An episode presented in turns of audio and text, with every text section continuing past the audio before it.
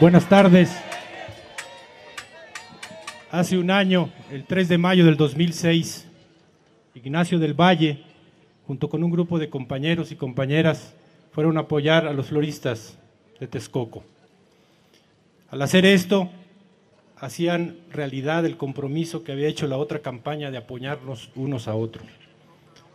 Desde hace un año, en las montañas del sureste mexicano, las comunidades indígenas mantienen un movimiento de resistencia y de lucha por su libertad. Ellas han mandado ahora a un compañero base de apoyo, que va a decir nuestra palabra por parte de las bases de apoyo organizadas por las autoridades autónomas y por las comisiones autónomas de, que hay en los municipios rebeldes zapatistas, el compañero Amos.